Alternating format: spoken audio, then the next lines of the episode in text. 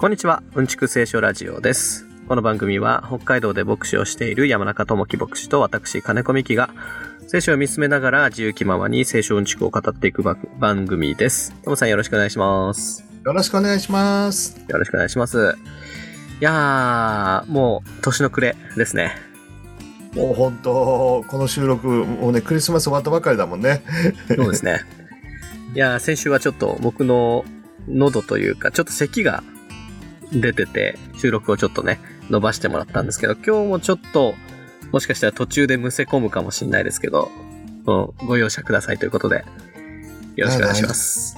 大丈夫。もうこの時期はもうみんなそうだから。いやー、そうですね。うん。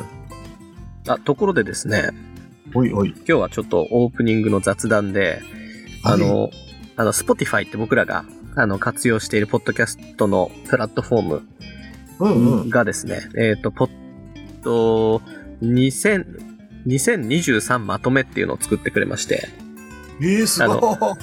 去年もやったと思うんですけど、うん、1年の振り返りを、まあ、あの、分析をしてくれるやつが来たんで、ちょっとそれを2人で見ながら、あれしたいなと思ったんですけど、あと、すごいね、Spotify って。そうなんですよ。そんなサービスもあるんだ。じゃあちょっとですね、うんうん、うん。ちょっと収録中に画面共有をする設定が一回落とさないとできなかったんで、ちょっうんうんとじゃあ、ぼ僕の方で、あの、読み上げながらいきますね。あ、ありがとう。まあ、どうせね、聞いてる方は、あのー見えないから、僕がトムさんに、見えないトムさんに説明しながらやるぐらいの方が分かりやすいかもしれないですね。あありがとう、ありがとう。はい え。ー今ちょっと見てるんですけど、Spotify まとめ2023とうん。いうことで、えーうんちく聖書ラジオのス、ラジオの Spotify まとめができました。えー2023年はリスナーと心が通じ合った1年でした。早速振り返ってみましょう。まずは一番人気からあなたのトップエピソードは、シャープ00、ヘブル魂が紡いだ3000年の歴史。えーとりあえず、第0回は聖書って何なんだ談義。まあこれ去年と一緒ですね。えーあなたの平均的なエピソードに比べて414%多く再生されました。と。やっぱこれなんか、0回から聞いてくださる方が多いみたいで、本当その結果だと思うんですけど、なんかありがい試したに限りですね。ね、試しにやってみた回だったよね、確かなんかそうそうそうそうそうそう。とりあえず撮ってみますかっつってね。回そう。はあ、そそれはありがたいよね。ねえ。えー新しいリスナーに注目してみると、ということで、82%のリスナーが、えー2023年にあなたの番組と出会いました。ほう。すごいです。ね。新規の人が多いんですね。多いんだね。へえ。で、きっかけとなったのは、やはり、シャープ0回。32%の新しいリスナーがこのエピソードから聞き始めました。すごいですね。3割ですよ。へえ。そういうのも統計的に出るんだ。すごいな。でも0回から聞いてくれるってことは、なんか聖書とかで検索して、僕らのやつを見見つけてくれて、ゼロを聞いてくれるんですかね。ねえ。なんか、やっぱりあれかな。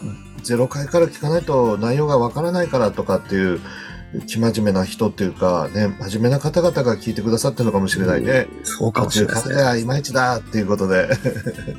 でも確かに、それで言われてみれば、僕らのやつって、マタイの福音書を一一章一節からやってるじゃないですか。うんうんうん。途中から聞いたら確かに、その前段がわかんないですもんね。確かにね、何のこっちゃ言ってるかわからなくなっちゃうもんね、確かに。確かに。さあ、続いてなんですが、世界的なポッドキャスターになった気分はどうですか？というページですが、そんなつもりはないんですけど、いや、ほんとほんと。あなたのポッドキャストは9カ国で再生されました。リスナーが最も多かったのは、えー日本です。まあ、93%が日本ですね。えー、これ、スポティファイってどこの国の会社なの？えー、ちょっと待ってください。Spotify はね、えー、どこなんだろう。でも一番の市場はやっぱりアメリカですけどね。ただアメリカで生まれた企業なのかはちょっと今、わかんないです。いや、やっぱりね、アメリカって褒めるからね。うん。そうそうそいっぱい褒めてすごいね、気持ちよくしてくれて。う。そうそうそうそうそうそう。ポジティブですね。そうなんだよね。なんかそんな雰囲気もあるから。うん そっか。ででも嬉しいよね。新規リスナーが最も多かったのは日本。次が米国。次は台湾。台湾で聞いてくださってですね。ええすごはい、それでですね。あなたのリスナーは、え、えーもちろんセンスが抜群。そんなリスナーの好みをもっとふ深掘りしてみましょう。あ、あなたのリスナーがよく聞いたトップ、ポッドキャストジャンル。い。えー1位、歴史。2位、お笑い。3、教養。だそうですよ。え、お笑いが入ってるの？お笑いが入ってですね、面白い。そんなに、ね、僕たち面白い系列じゃない感じするけど、面白いね。です あなたのリスナーがよく聞いた音楽ジャンルは J-POP、POP、J-ROCK だそうです。はあ、なるほど。お、リスナーはあなたのことを友達にもお勧めしたようです。おおー。いや、それは嬉しいよね。やっぱりいいものじゃないと紹介しないもんね。うん。あなたのポッドキャストは至るところでシェアされました。71%、えー、直リンク、14%メッセージ、15%その他。いろんな方法で、なんかシェアしてくれてるみたいですよ。ああ。もうやっぱり皆さんのおかげなんだよね、これは。あーいや、でもこれ、あの、あれですね。僕ら、あんまり、いわゆる、エゴサをしないじゃないですか。うん、うん。エゴサってわかります、えっ、と、なんだろう。あの、あらさとか、あ、エッサさとかそういうのじゃない。そういうのじゃないですね。エゴサーチの略なんですけど。うん。へえ。つまり、えーうんちく聖書ラジオとかで、うんし、検索して、自分たちのあれがこう、どう、どう、なんていうのかな、あのーインターネットの中で、こう、つぶやいてる人がいるかとかね、そういうのはあんまり調べないじゃないですか、僕ら。ああ、調べないね。それは調べないね。うんうん。しないしない。調べたらシェアしてくれてる人が多分いるってことですよね。なるほどな。それはまた嬉しいね。そうですね。で、最もシェアされたエピソードは、シャープ86、旧約と新約を結ぶキーストーンという回でしたと。ほう。お、あなたのポッドキャスト評価は4.8。ファンからも愛愛をもらいましたね。へえ。何点満点4.8ね。4.8素晴らしいですね。もう、何点満点中の 4.8? あ、5、5、5ですね。5段階評価の。いあららららららら。ありがたいじゃないですや、か。本当ですね。大体の方が5をつけてくれてるってことですよね。あらまあ本当に。感謝感謝だな。面白いの出てきました。もしかして植物を育てていますか？植物？えー今年あなたのポッドキャストはすくすくと育ちました。えーリスナー数、合計再生回数、フォロワー数、えー制作コンテンツ、うん。リスナー数がプラス37%、おー。再生数はプラス62%、フォロワー数はプラス156%、えー制作コンテンツ数、コンテンツ数、それは分だ。分はプラス19%と。まあ、すくすく育ったと。なるほど、なるほど。あそこにかけてるんだね。うん、そうですね。そっか。確かにね、始めた頃は、僕も本当に、なんだろう、このポッドキャストっていうのは何なのかわからなかったけれど、ミヒコがこれからね、あの、どんどん活用する人が増えてきますからって、なるほど、そういうことなのかと思いながら始めたけど、ね。実際そうだったよね。ポッドキャスト自体聞いてる人が増えてんでしょうね、やっぱり。増えてる増えてると思う。あこれはなかなかいいぞということでね、いろんな形で利用してる方が増えたんだろうね。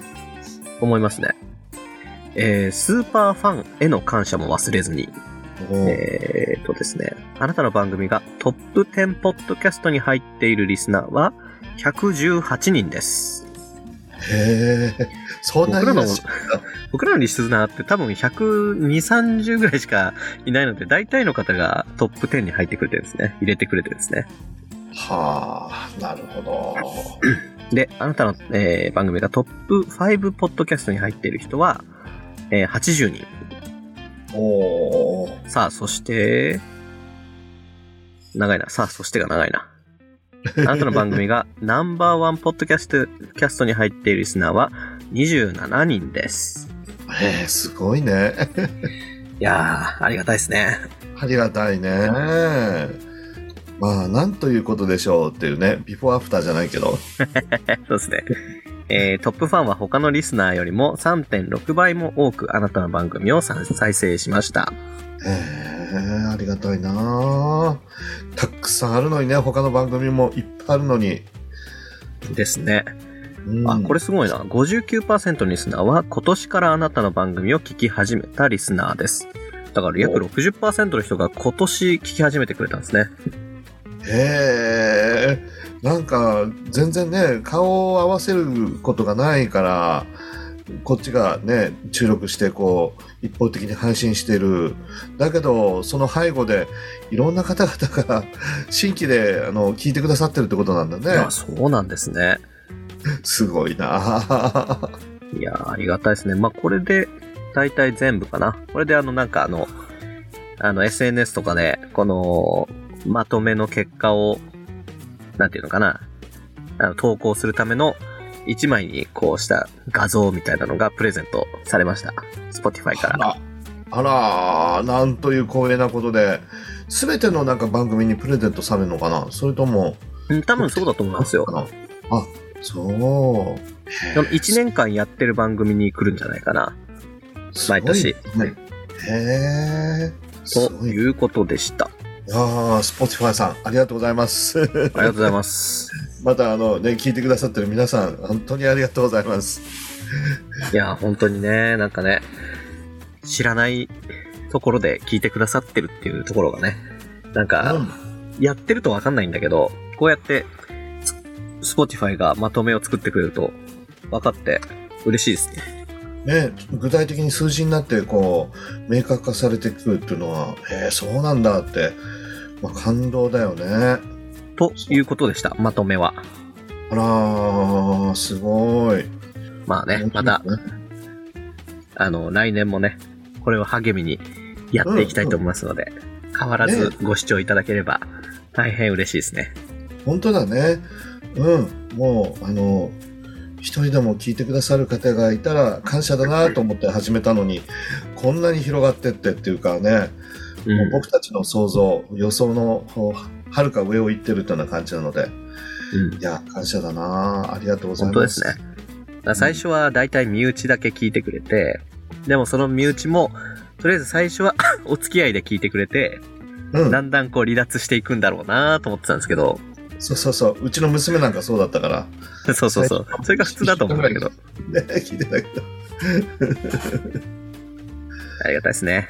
ありがたいね。新規の方々がうん一年一年増えていくなんていうのは本当に感謝だなあ、そう、ところで、トモさんあれですよね。あの、今、あの、一人暮らしをされてると聞いたんですけど、そうなの。一人減って、また二人減ってみたいな感じで。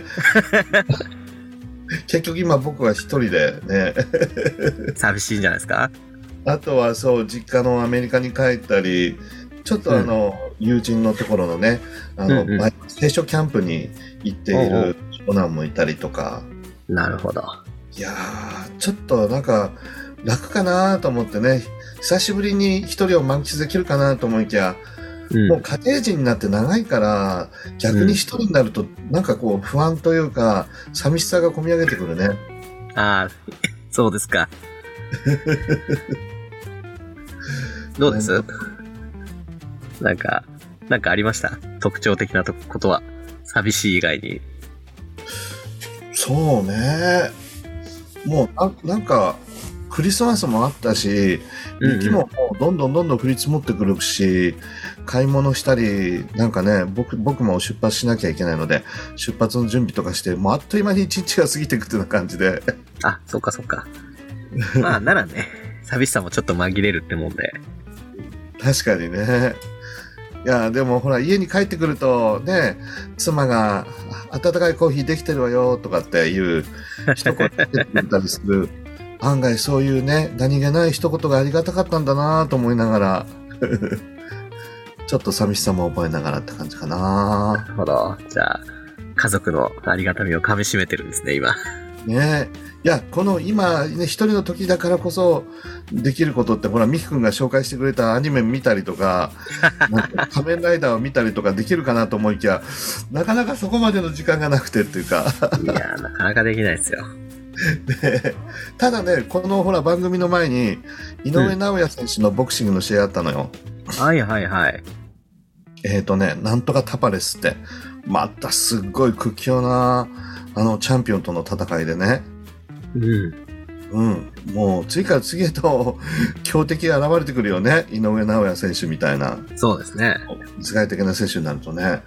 で、非常になんか、あの、少年っぽいじゃない井上尚弥選手って小さくて、うんうんなんとなく強いってイメージじゃない感じがするんだけど、うん。まあみんなぶっ倒していくんだよね。いやー、すごいっすね。ねちょっとダイジェストで、えーこのあの番組の前に見たんだけど、圧倒的にまた勝っちゃったね、今回も。やー、ボクシングね。あ、そうだ。ごめんなさいね。あの、もう一個ね、あの、うんは、話したいことがあったんだった。あうん、の。またメールいただいて、あら、あらららら。ごめんなさい、ぶった切っちゃった。えっ、ー、と、いい。えー、っとですね、タックさんからメールいただきました。ありがとうございます。ああ、たくさんありがとう。えー、トムさん、ミキさん、はじめまして、こんにちは。はじめまして、えーこんにちは。いつも楽しく、うー聞いています。ありがとうございます。えー 最近聖書にとても興味を持つようになり、いろいろな本を読んだり、ポッドキャストを聞いたりしています。うんちく聖書ラジオは初心初心者の私が、これはどういう意味だろうと思うことを取り上げてくれるので、とても勉強になります。最近はシャープ00から改めて聞いています。今日はシャープう09の天国は行くものではなく来るものを聞きました。ありがとうございます。また聞き直してくださっているという、ねえ。いえ、すごいな。ありがたいっすね、マジで。ねえ。とりあえず今、シャープなんなんぼなんだろう？僕たちのこのあれは。今ね、今撮ってんのが、これシャープ8じゃないかな。あ、違う、108、108。そうか、そうか。うわ、すごい。じゃあ、だいぶ前に戻ってくれて、聞いてくださってんだね。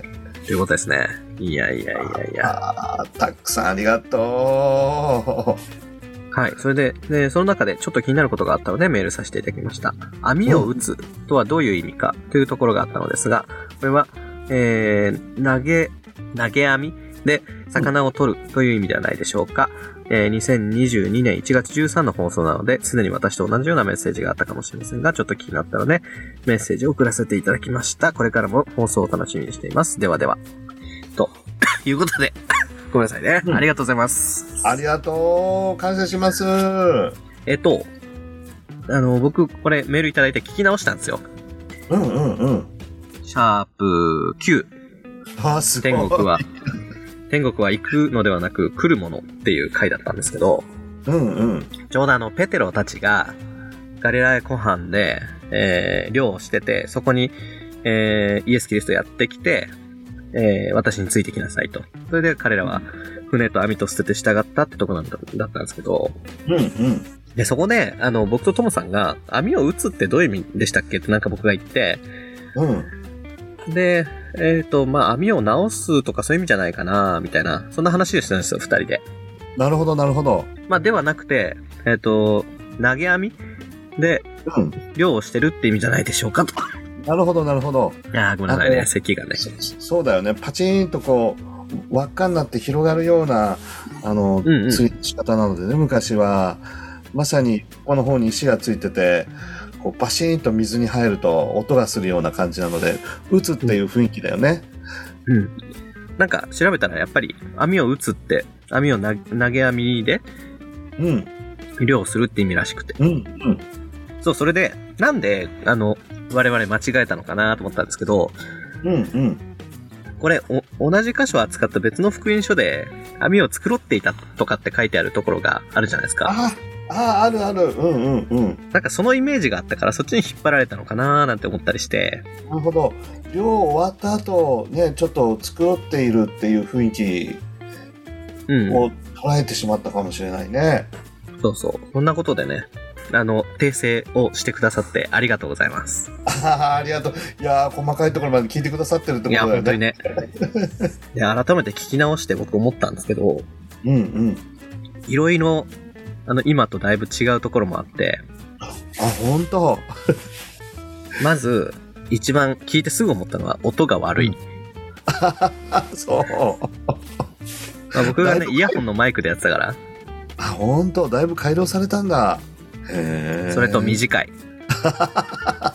35分だったかな。それは短いね。それと、やっぱあのね、二人の、あの、喋りのやりとりがまだちょっと硬いんですよ。なるほど。まだ慣れてないなって感じがして。うんうん。まあ、暗中模索というかね。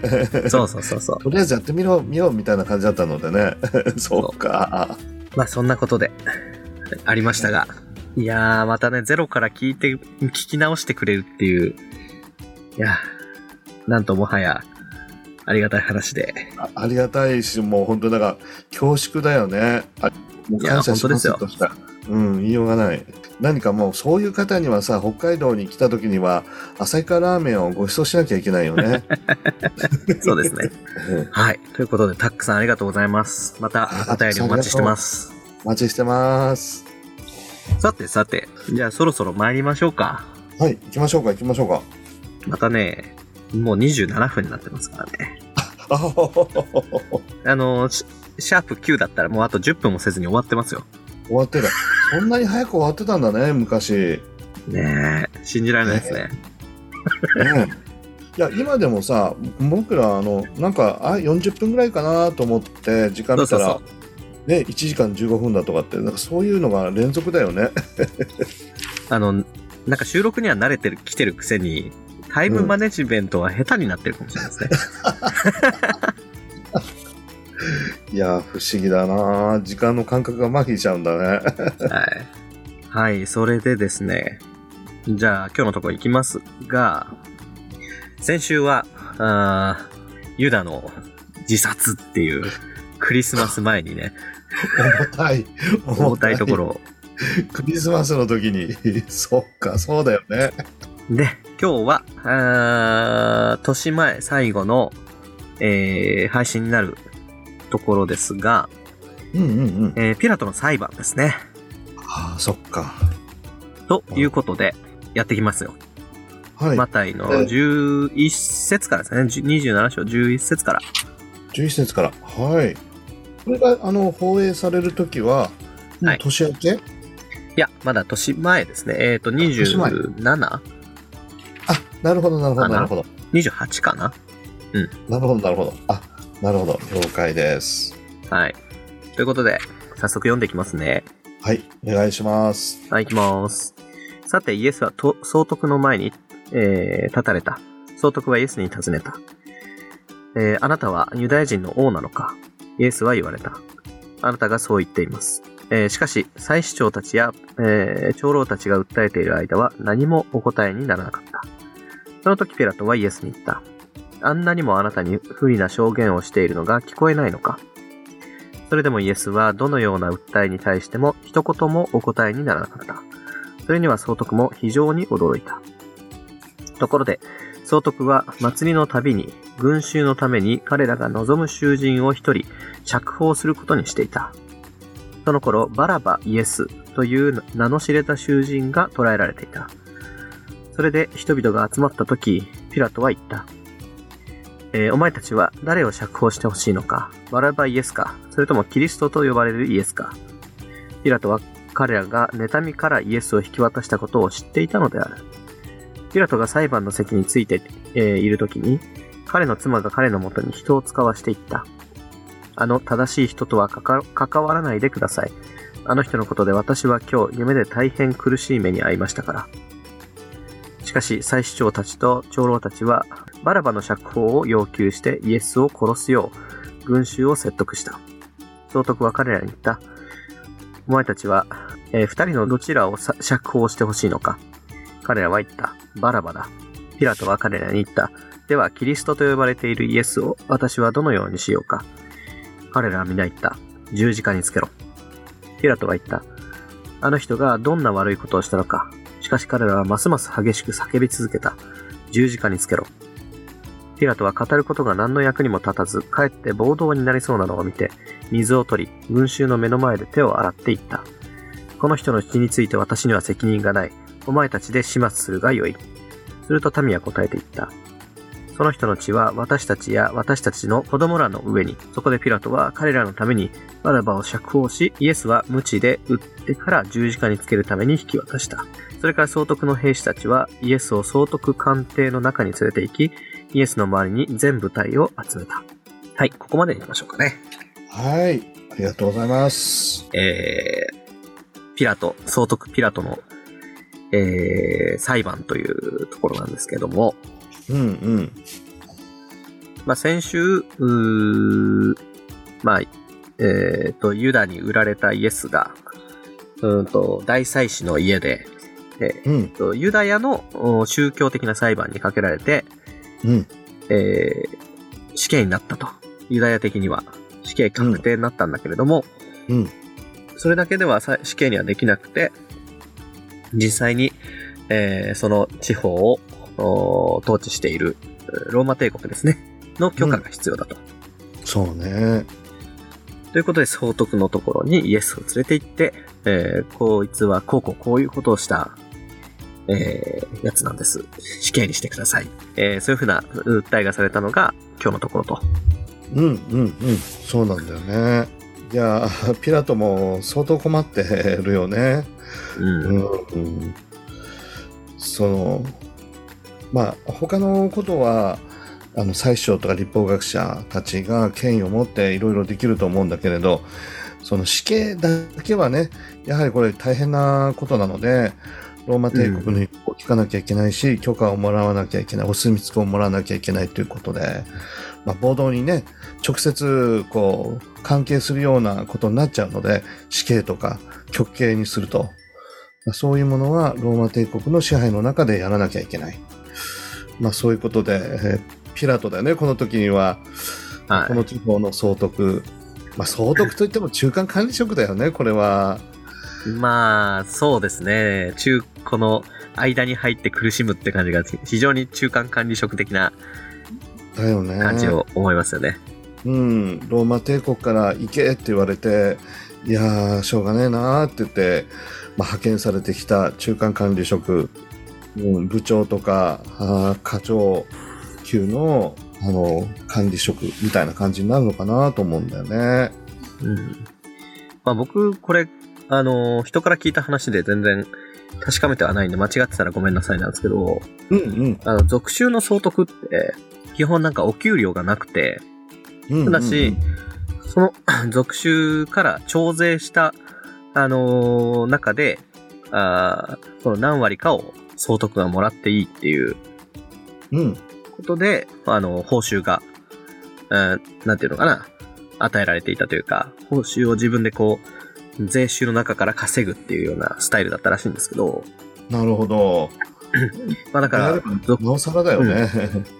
属州総督をするとめちゃくちゃ儲かるっていうか、あの、任期満了の末には、なんていうんですかね、人財産築けるっていうような、なるほど。ただあれだよね、やっぱり外国になるわけだから、そこでなんかいろいろ動乱とか反乱とかあったら、もう即刻クビにされちゃうっていう危険性もあるよね。そうですね、そんだけの、あの、いわゆるハイリスク、ハイリターンみたいなうん、感じで、あの、統治、ちゃんと、あのね、ローマの、あの、代理として、ローマ皇帝の代理として、納めなきゃいけない代わりに、報酬は自分でなんなら給料決められるぐらいのね、うん、ことだったんでしょうね。確かになで、これがあれだよね。うんこの総督の仕事をうまくいったら、ローマ帝国の中枢で用いられる昇進もうん。夢じゃないということだから、ピラトにしても、やっぱりこうプレッシャーはかかっていたよね。ここで失敗できないっていう。これで成功するかしないか、ローマ帝国の中枢に入っていけるか入っていけないか。まあ、瀬戸際だよね。いや、そうですよね、まさに。うん。まあだから、あの、絶対、あの、本当に強い権力を持ってはいるんだけれども、あの、人気も大事ってことですよね。そうなの。その地方の人たちとも仲良くやっていかなければいけない。なんかこう、テロみたいなことが起きたり、動乱が起きてしまったら、もうローマ帝国にね、首にさせられて、左遷をさせられてしまうっていうことは、もう目に見えてることなので、うまくやらなきゃいけないから、やっぱりコミュニケーション能力も問われるよね、ある意味で。そうですね。うまくこう、飴と鞭の使い分けというかね。うんうん。偉そうにしてたらもうダメだよね。で、まあ、このピラトって人は、長らくなんかこう文献、他の聖書以外の文献に名前が出てこなくて、実在したのか、し実在しなかったんじゃないか、作り話なんじゃないかと疑われてきた人物だったそうですけど、うん。でもそのね、なんか表記が出てきたんだよね。そうそうそうそちゃんとピラトっていう存在がいたっていうことが、うん明確に書かれている、その文献というか表表記されている、その石石か何かが見つかったんだよね。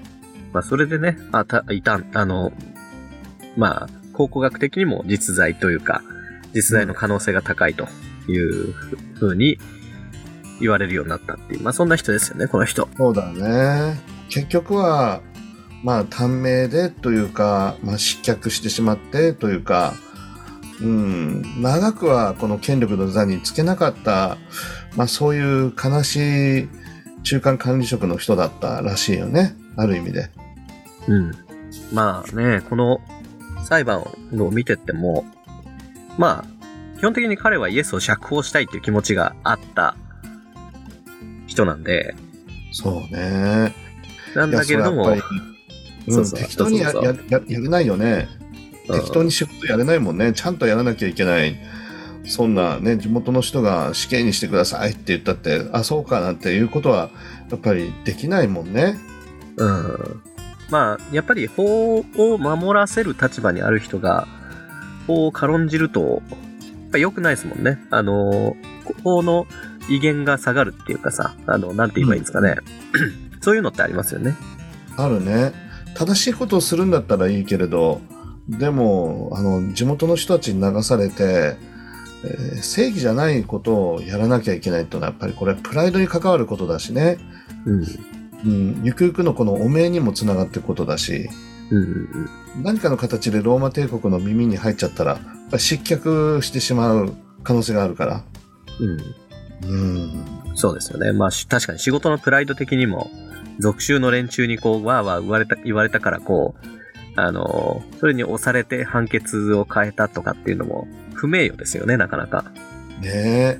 いや、ほら、今、政治資金の問題で、やんややんやなってるけど、いやすごいですね。ね、上からのプレッシャーで、不正だと分かっていながら、会計帳簿しなきゃいけないとかね、処理しなきゃいけない。やっぱりその人たちにとってみたら相当辛かったと思うし、苦しかったと思うし、まあそれがバレないでね、行くんだったらいいけど、やっぱりこういう形で大問題になっちゃうっていうのは、やっぱり大きなリスクだよね。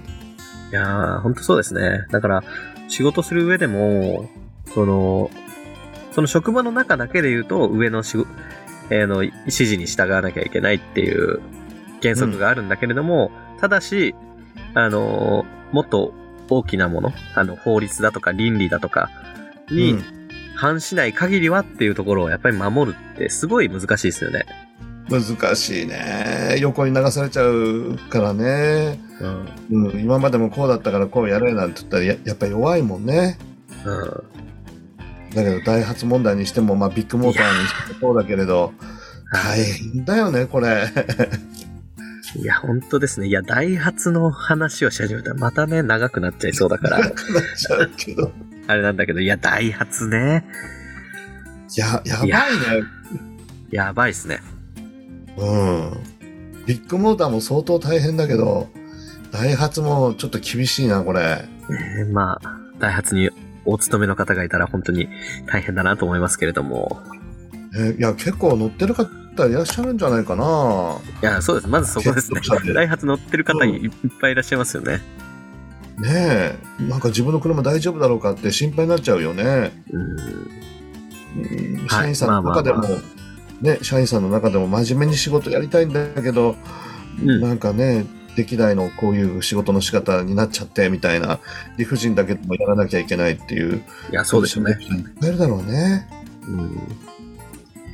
はい。まあ、そんなね、あの、ピラトなんですけれども、うん。また、教会においてはかなりの有名人で、あの、えっ、と、トムさんの教会は使徒信条毎週、えー、昭和しますよね。調和するね。うん。あの、使徒信条ってな、なん、な、なんて言いましょう？使徒信条って何ですか？あの、まあ、信仰、信仰告白というのは、私たちはイエス様を信じますと、こうこうこういうイエス・キリストを神様として信じますというような、まあそういう告白になるのかな？うん。まあ、我々の信じてることっていうのをこう端的に、あの、まとめたものですよね。そうだね。それをまあ、教会に集まってる人みんなで、こう、音読す、一斉に音読するみたいな習慣が教会にはあるんだけど、あるね。その中で、ポンテオ・ピラトによって苦しみを受けっていう説があるんですよね。そう。入っちゃったんだな、ピラトさんが。毎週毎週ポンテオ・ピラトについてね、あの、思いを馳せてるんだけど、そう。毎週、そうだね。昭和してるよね、このピラトって。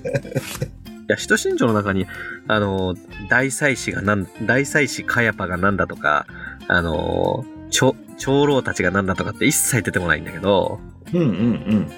この、非常に、なんていうのかな、熟知たる思いで、この、まあ、イエスの身柄を、あの、ユダヤ人たちに任せたピラトっていう人については、ポンテオ・ピラトによって苦しみを受けて、毎週言われるっていうね。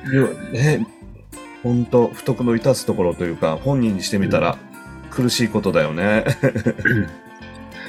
まあなんかこう、かわいそうな感じもするんだけど、でも変な話、うんこの人がいいよって言わなかったら、死刑にはならなかったわけですよね。そうそう、まさに、あの、彼の裁判によって、最終的にキリストの、まあ、命運が決まっちゃったっていうことなので、致しかないところもあるかな。まあこの時代のこの時においては、この人が最終的な、まあ責任者というか、ね、あの、会社で言えば、その最終的な決定権を持ってる、ね、しあの CEO みたいな立場に当たるんでしょうね。そうそうそう、反抗したり、決済を下したのはこの人なので、いや、部下がやったんですとかって言っても、やっぱりそれは口実にならないよね。うんエクスキューズにならない。そういうことで毎週毎週ね、あの、キリスト教徒たちによって、ポンテオピラト、ポンテオピラトと言われてる人なんだけども、うん。でもね、僕たち、やっぱりこれかわいそうだなっていう気持ちだよね。うん。ピラトのやつめ、私たちのイエス・キリストを十字架につけるね、決断をしやがって、なんていう風にして昭和してるクリスチャンの人はそんなにいないと思うんだけどね。そうですね。むしろ、うんいや、本当に自分たちがペテロ、あ、ペテロじゃない、あの、ピラトの立場になった時に彼と同じように行動してしまう可能性を大すごく感じるじゃないですか。いや、同じことしてたと思う。同じ立場だったらね、もう民衆たちのプレッシャーに負けてたと思う、きっと。そうなんですよね。だから、あの、ポンテオ・ピラトによって苦苦しみを受け、十字架につけられ、読みに下りっていうのは、あそこを言うたびに、あの、まあ、ポンテオ・ピラトっていうところが、まさに、まあ、この、その自分と同じというか、うん、うん。自分にもその性質があって、だから自分のその性質によって、まあ、イエスは十字架にかかり、うん読みに下りっていうところを思わされますよね。そうだね。あの、まあ、ピラトの弱さもそうだけど、もうキリストを十字架に追いやったのは、私のこの罪のゆえっていうかね、うん。至らなさのゆえっていうような側面を持ちながら、認識しながらっていうことがあるよね。そうですね。だからね、このピラトっていう人をね、どう扱うかっていうかね、その、まあ、キリスト教徒にとっても他人とは思えない存在というか、ねでも、ミそういう人ですねスはほら、すごくさ、意志がつ強いしね、あの、し白黒貫くっていう感じがすると思うんだけど、どうこのあ、絶対に、あの、この人を死刑にさせないっていう、その可能性はない、ないかな、ミキ君だったら。いや、ないかな。民衆の力にすぐ圧迫されちゃうね。いや、何回か何回か言ってる気がしますけど、僕のあの得意技、あのあれなんですよ。八方美人っていうのが僕の得意技なので、誰に対しても波風立たない、こう、いいことを言うっていうのが僕の得意技なんでね。あの、まさにピラ、まあ、ピラトほどもね、多分、抵抗しないですよ。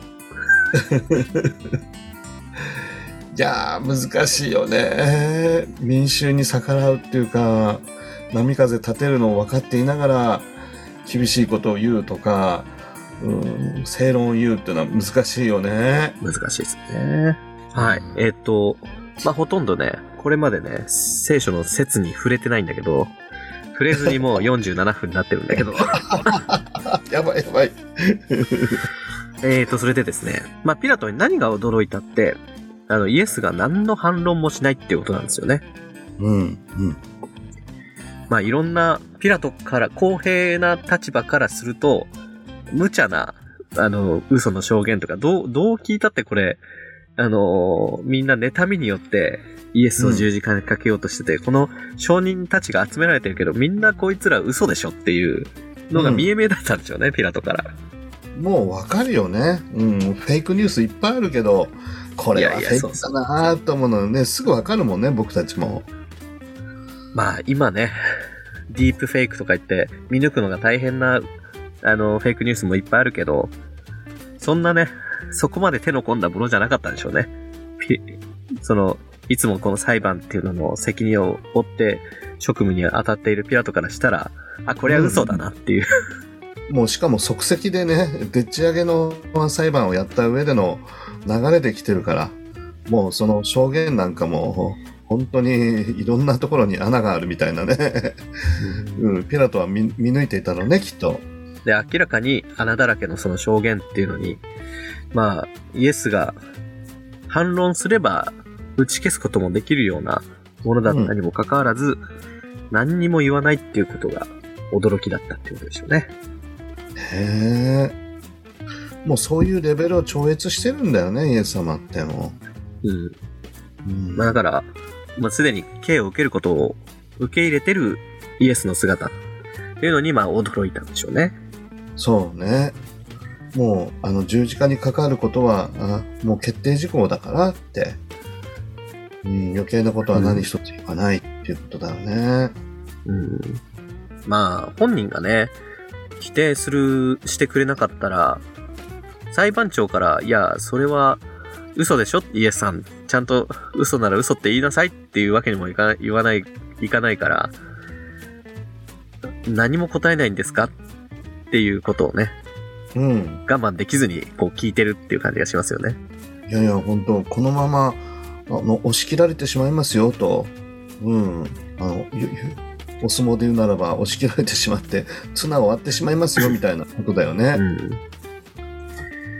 でそうなると、も困るからね。はい。いや、そうなんですよ。うん。で、まあ前後しますけど、ただし、あなたはユダヤ人の王なのかっていう質問をピラトはイエスにするわけなんだけど、それに対しては、あなたがそう言っています。まあ、つまり、あのーまあ、あなたの言ってる、言ってる通りですっていうような答えですよね。うんうんうん。だから、あの、興味何もない無関心っていうことではなく、やっぱり大切な確信に触れるところでは、しっかり返答はしてるんだよね。うん。しかし、これは、なんでピラトは、あなたはユダヤ人の王なのかっていうことを聞いたんですかね。まあ、これも一つの、あの、なんていうのかな、騒動の一つの問題点でもあったと思うんだよね。うんうんうん。王様っていう言葉に、ローマ帝国はやっぱり反応するし、新しい王を建てたなんていう風になると、反乱のこの可能性が出てくるので、ローマ帝国としてもやっぱり見過ごせてはいけないと。見過ごしにできない。うん潰しにかからなきゃいけないっていうことの中で、やっぱりこれで一応聞いとかなきゃっていうことなんだろうね。そうですよね。あの、ユダ、えっ、と、ローマ帝国としては、公式に認めた王っていうのはヘロデ王っていうのがいて、うんうん。それ以外のお自称王っていうのは困るわけですよね。困っちゃうの。そうそうそうそう。まあ、王というか、もう傀儡の政権なのでね、実際は王様じゃないのでね、派遣された雇われ管理職みたいな感じなのでね、うん。それ以外に王様が立っちゃったらちょっと困っちゃうもんね、ローマ帝国としても。だから、それに対してもイエスが無言、もしくは、いや、そうじゃないですって言った場合には、まあ、まあ、そ、別に、それであれば、ローマは知ったことじゃないよっていうふうにもうんなりかねなかったわけですよね。うん、うん。なんだけど、王様だっていうことに関しては、どうやら本人もそのつもりであるっていうとこなんで、そうね。使わないわけにもいかないという。そうなんだよね。うん。あなたがそう言ってますってのは、なんかこう匂わせてる感じもしないでもないもんね。そうですね。これ、ここ結構、ってあ、ごめんなさい、うどうぞどうぞ。いいいいや、あなたがそう言ってるんだけど、私としては全てのものの王ですよっていううんうん感じもうんしないでもないよね。僕、この、あなたがそう言っていますっていうところは、その役によってい、本当にいろいろですよね。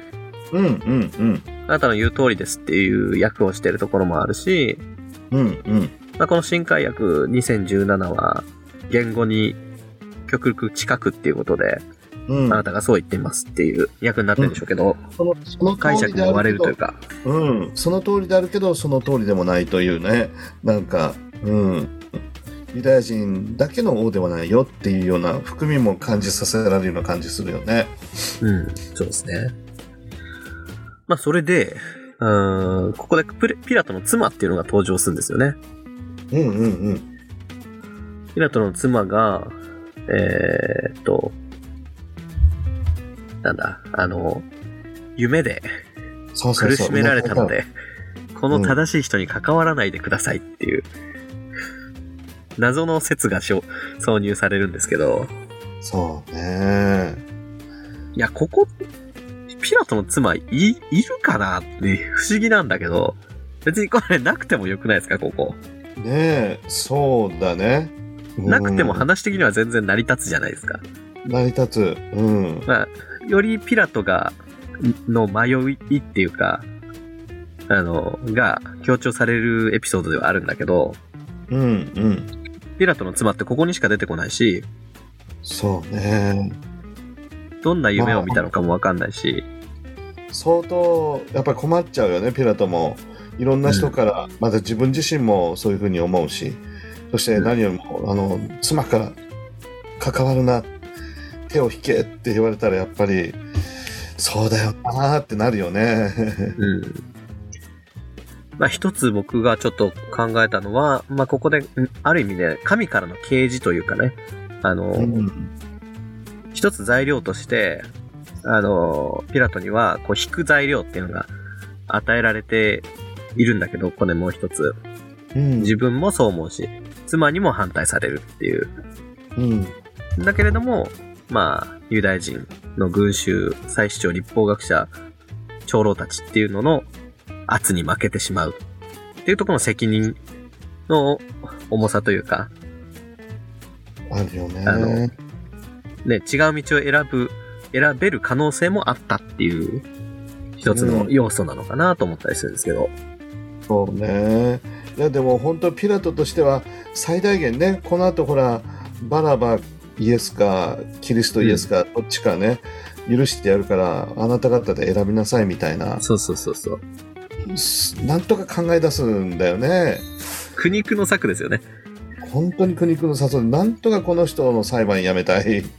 こんな不当裁判やってられない みたいな、そういう気持ちから、うん、こういうアイデアを出してくるんだけれど。うん。まあ、ね、この、まあ、妻にも反対されるし、自分もイエスは無罪だと思うしっていうことなんだけど、どうにも。も、あの、話しても意味がないっていうね、ことを感じて、うん。で、苦肉の策で、あの、まあ、毎年祭りには一人、御社で釈放してやってるいうのを思い出して、うん。じゃあこの、あの、重犯罪者のバラバイエスにするか、キリストイエスにするか、どっちをさ釈放しますかっていう二者択一を迫れば、さすがに、バラバよりはイエスっていう答えるんじゃないかっていう望みをかけての提案ですよね。そうそうそうそう。だって、普通に考えたら、バラバって殺人を犯してるしね。もうかなりの暴動をやってるって、他のところで出てきてるし。そうそうそうそう。普通に考えたら、やっぱりね、このバラバはやっぱり許されないっていうのは、うん。二人イエスがいるんだけど、そのうちの殺人を犯したバラバは許されない。だって、キリスト誰も殺しないわけだからね。うん当然普通に考えたら、キリストをじゃあ執行しましょうっていうふうになるだろうと、ピラトとしては思うだろうね。うんまあなんだけれども、バラバだっつって、イエスは十字架につけろって叫び続けて、24節なんだけど、語ることが何も役に立た立たず、かえって暴動になりそうなのを見てって書いてあって。勝負も沙汰じゃないよね。うん。うん。いや、でもありますよね。これなんかこう、もう議論のしても意味ないなっていう時ってあるじゃないですか。ある。もう言葉が響かない。言葉が役に立たないっていうね。うん。もあう、理性的な対話をしようとしても、もう、無理っていう。うん。うん。もう火がついちゃった状態でね。うんなんかこのサッカーの試合なんてほら、フーリガンとかっていろいろあるじゃない。はいはいはいはい。もう、なんか純粋なサッカーの応援じゃないよね。もう、こう自分のチームを応援するがゆえに、相手のチームをこう罵倒する、罵る、いや、攻撃的になんか炎を投げつけるとか、暴力に出るとかっていうね。いや、そうなんですよね。まあ、まさにそういう状況というか、それのひ、あの、ひどい状態が、この今のね、あの、最首相たちに先導された群衆たちの状態っていうんですかね。もう洗脳状態だよね。まあ、うん洗脳状態とか群衆心理とかね、うん。うん。もうみんながそう叫んでるから、なんか、その、ねあの場の雰囲気に飲まれてしまって、一緒に叫んじゃうっていうようなね。そうそうそう。まあ、立法学者最首長たちにとってはね、憎きイエス・キリストだよね。で、民衆にしてみたらもう、植民地支配されちゃって、いろんな鬱憤が溜まってるわけでしょ自由にできないとか、生活が苦しいとか。なんか、それらの、なんか鬱憤を、その立法学者最首長たちに焚きつけられて、怒りが爆発して、それはみんなキリストに向かっていくみたいなね。うんスケープゴートにされちゃったようなイエス様が、そんな側面もあるよね。まさにそうっすよね。うん。まあ、それで、えー、ピラトは水を取り、群衆の目の前で手を洗っていった。この人の血について私には責任がない。お前たちで始末をするがよい。って言うと、えー、民たちは答えて、その人の血は私たちや私たちの子供の上に、と答えたとね、いうことで。うん。うん。いやー、こんなね、無責任な発言ですけれども。いやー、無責任極まりないで、こんなこと軽々しく言っちゃダメだよね。うん、まあ実際に、あのー実際にって言ったらすごく語弊があるんだけど、うん。あ、のーまあ、第二次大戦の時にね、ホロコーストで、あのーナチスドイツがユダヤ人たちを迫害して、あのーうん。虐殺した、その一つの根拠っていうか、あのープロパガンダとしても、ここの説は引用されてしまったっていう歴史もありますよね。あるね。残念ながら、まあ、いろんな苦苦難をユダヤ民族は通っていくんだけど、その度ごとになんか、ここにたどり着くみたいなことがあるよね。まあもちろんね、まあ、この時代のこのね、祖先たちが、こういうふうなことを言ったから、ホロコーストが起こったみたいなことは我々は言わないですけど。でもまあ要所要所でね、そういう、あの、言葉尻を捉えてじゃないけど、その一つの根拠として使われてしまうような悲しい場面がありますよね、歴史の中で。ねえ。いや、神様にね、誓うなんてことは、やっぱりしない方がいいんだよね。うん。こういうことは言わない方がいい。まあもちろんちょっと誤せ誤解をね、あの、防ぐ上で言っておきたいのは、あの、クリスチャンのあるべき姿として、あの、まあ十字架の死を自分のものとして受け取って救いをいただくって、つまりイエスを十字架にかけたのは、あの、まあ自分の罪だっていうことじゃないですか。それを認めるっていうことをなしに、それは成り立たないので、そうなんだよね。うん。まあ、だからジーザスキラーっていうお名を、このユダヤ人たたちだけに被せるっていうのは、やっぱりキリスト教的にも間違ってると思うんですよ。うん、それは違うよね。うん。どんなに、あの、えー、これはと思うようなことがあったとしても、神様はまず最初にユダヤの人たちを本当に選んで愛して、そして、まあ、聖書を書いた人たちもみんなユダヤ人だしね、イエス様自身もユダヤ人だし、だから今もう変わらず神様の愛からね、あの、離れていることは絶対ないと思うし、うん帰ってきてもらいたいという思いを持ってユダヤの人たちを見ているので、でそういった意味では私たちが不思議と、あの、彼らよりも先に救われてね、で、私たちがまたユダヤの方々のために乗って、イエス・キリストを見つめてもらいたいなっていう思いの中でうん祈るってことは大切だよね。そうですね。まあだからね、その、まあ自分の罪のゆえにキリストが十字架につけられた。まあイコール自分の罪がキリストを十字架につけたってことを認めるんであれば、まあかこの彼ら、あの、ここで十字架につけろって言ってる彼らの、も、まあ自分の同同族というか、あの、自分の、あの、同じ側面を持った人たちっていうことで、あの、まあ、神がそんな自分をこう、なんていうのかな、あの、顧みてくれたっていうことを感じるのであれば、彼らのことも、まあ、同様にね、うん。思わなきゃいけないっていうところだと思うんですけど。そうね。第一、イエス様ご自身が、いやいや、あなたのせいでも、ね、誰のせいでもないと。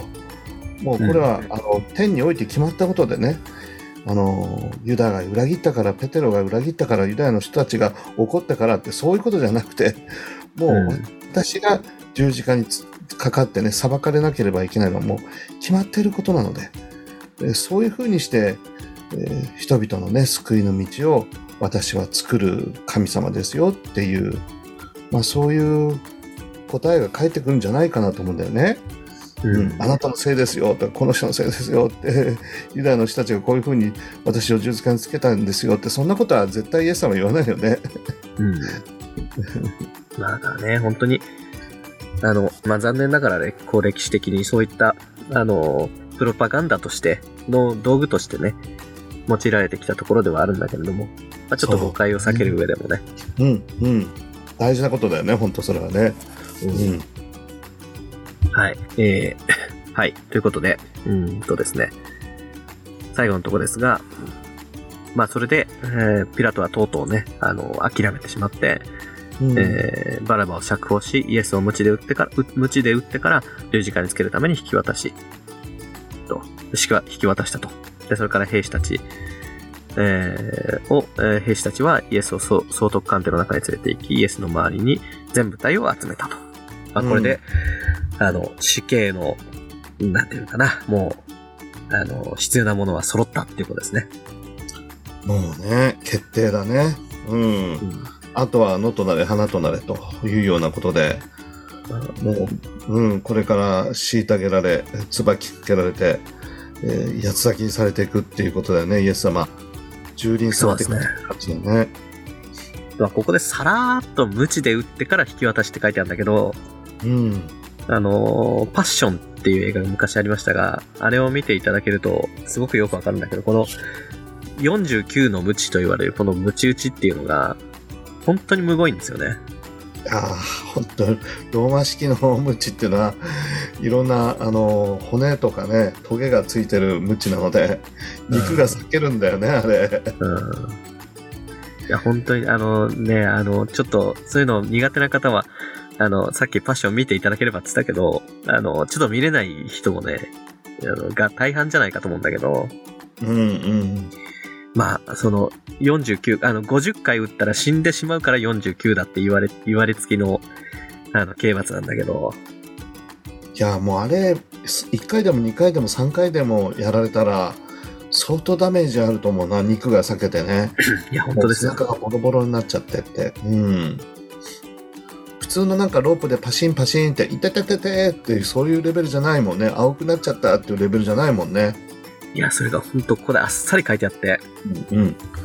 まあ事実としてあったから書いたっていう感じで書いてあるんだけど、実際にはね、本当に壮絶なことがここで起こってて、そうね。いや、キリストの苦難ってね、言うけど、まあ、その苦難の、もう、もう始まりに過ぎないみたいな感じだよね、このムチ打ちっていうのは。あそれだけでも死に値するようなことだと思うんだけども、まあ、うんそれが最初で、もうもっともっと大変なことがこれから続いていくみたいな感じだよね。いや、なんかこのムチ打ちもそうだけど、なん十字架のシーンって、あの、非常に淡々と書かれていくじゃないですか。うんうん。まさにその、あの、目的っていうのがその無誤さを伝えるっていうことが目的じゃないと言わんばかりに、その、なんていうのかな、形容詞とか全然使わずに、うん。もう淡々と書いていくところがね、なんかどこにフォーカスしてるのかっていうのがよくわかるんだけど、まいや、もう、この十字架形なんかも、本当にもう人権無視した、相当むごたらしい処刑方法なので、現代では絶対使っちゃダメっていうふうに、もう廃止されてる処刑方法だよね。あ、うん。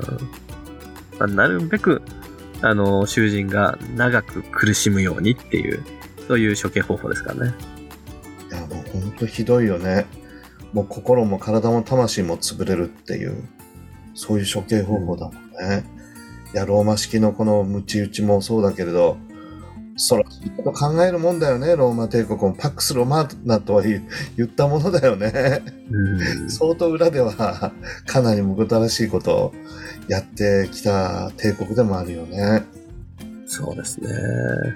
まあもちろんね、SDGs なんて程遠い世の中なんで、その平和を築く,、築くためには圧倒的な武力っていうか、あの、暴力っていうか、ね、威力っていうのが必要だったんでしょうからね。いろんなことしてますよね、ねローマも。そうね、見せしめのためにっていうかね、もう有無を言わせないっていうこともあるし、もう絶対に反乱させないっていう、恐怖心を植え付けるっていうこともあるしね。まあ、ということで、今日はピラトの裁判を見てきましたけれども、うん。来週はついにね、明けましておめでとうございます。十字架のシーンですっていうところですね。そうだよね。クリスマスがね、ユダの裏切り自殺ということで、はい。今日はまあ年末ということだけれども、ピラトの裁判ということで、はい。本当にこう、あの、暗いところが続いているけれども、でも、ここにやっぱり大切な、重たいんだけれども、でも、神様の真実と恵みと栄光がこう溢れているような場面なので、めでたいけれどどうだろうね。うん。うん。重たいですね。まあでも、こ2年間マタイの福音書やってきましたけど、まさに来週がクライマックスのとこなんで、うんうんうん。まあ、新年早々にする話でもないんだけど、あの、どうぞご期待くださいって感じですね。そうね。うんうん。世の中のこのおめでとうございますっていうのもね、すごく嬉しいけれども、でも苦しい中に、でも神様の大きなね、愛が溢れてますよっていう、まあ、キリスト教の真骨頂のメッセージをみんなで受け止めていけたら感謝だよね、ある意味で、来週。そうですね。ちょっとプレッシャーですけどね。そうね。あの一番大事なところで何を語るかっていうね。まあ、どうせまた、あのー関係ないこととか、くだらない話がね、入ってきて、長丁場になるんでしょうけど、まあ、ねそこはまあご愛嬌ということでね。そうそうそうそう。いや、ぜひまた、あの、休みに入ったミヒ君が見たね、その、おこれは良かったですよっていうアニメの話も聞きたいし、映画の話も聞きたいし。そういえば、そのゴジラ1.0のなんか情報かなんか、ああ、あなたちょっと調べてみた見たんですけど、そもそもですね、うん。ゴジラ1.0ではなく読み方としては、あれ、1.0の前にあのマイナスが入ってまして、ゴジラ、ゴジラマイナス1らしいですよ。ややこしい。っっていうのも、あれ、ゴジラのあの時代設定をですね、あの、なんだ、えっ、と、戦後？うん。あの、第二次世界大戦に負けて、もう何もかも失った日本にゴジラが現れるっていう。ほう。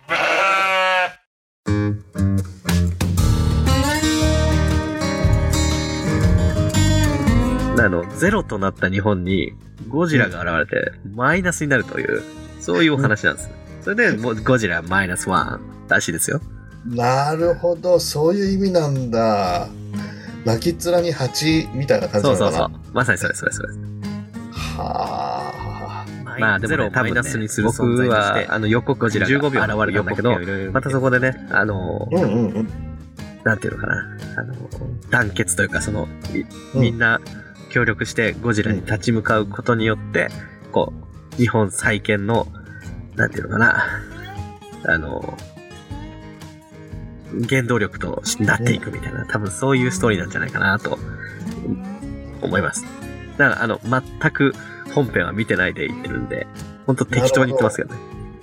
絶望だけで終わらないと、そこに何か希望があって、なんかこう、温かなものが流れて燃え始めてるみたいな、そういうのもあるのかな。そう、うん。そんな感じかな。多分。いや、アメリカですっごい大ヒットしてるのでね、うん。話題になってるので、な、なんでだろうと思ってたんだけど、うんそういうメッセージ性があるのかもしれないね。かもしれないですね。うん、うん。まあちょっと見たくなりましたけど、ちょっと、うーん、今、映画館に行く時間的な余裕がないので、多分、うんなんかどっかのサブスクで、あのー配信された時に見ようかなと思ってますよ。いいね。またじゃあその感想も。うんうん。あ、見たら感想言いますよ。ぜねアメリカの人たちの心を静かみしてるその理由というかね。ひ。そうですね。うん。日本でも見見れるの？映画館で。あ、なんか今やってんじゃないですか？そうなんだ、そうなんだ。へえ。じゃあ世界同時上映なんだね。うん。あんまり日本ではそんな、とやかく言ってないよね。アメリカの方がなんか、すごい宣伝がなされてる感じがする。あれなんじゃないですか？アメリカでめっちゃ流行って、逆に日本で話題になり始めたって感じなんじゃないですか？ああ、なるほど。そうか、そうか。もうさすがのアメリカも、あの、大谷翔平の1000億円 contract で、もう、はい。度肝を抜かれて、もちろんそうだし、日本ブブームみたいな感じで、ね、嵐が 来てるような感じ。おっと、もう1時間15分を数えようとしてますので、あそろそろじゃああ、終わりましょうか。はい、終わりましょう。いや、じゃあまた来週、皆さんお会いしましょう。はい。それでは、また、さよなら。さよならあ、。違うわ。良いお年をだ。あ、そうか。いや、皆さんこの1年もお世話になりました。たくさん聞いていただいて、また励ましのメールやいろんなね、えーメッセージをくださってありがとうございます。また、新しい1年よろしくお願いします。良いお年をお過ごしください。良いお年を。それでは、さよなら。さよなら。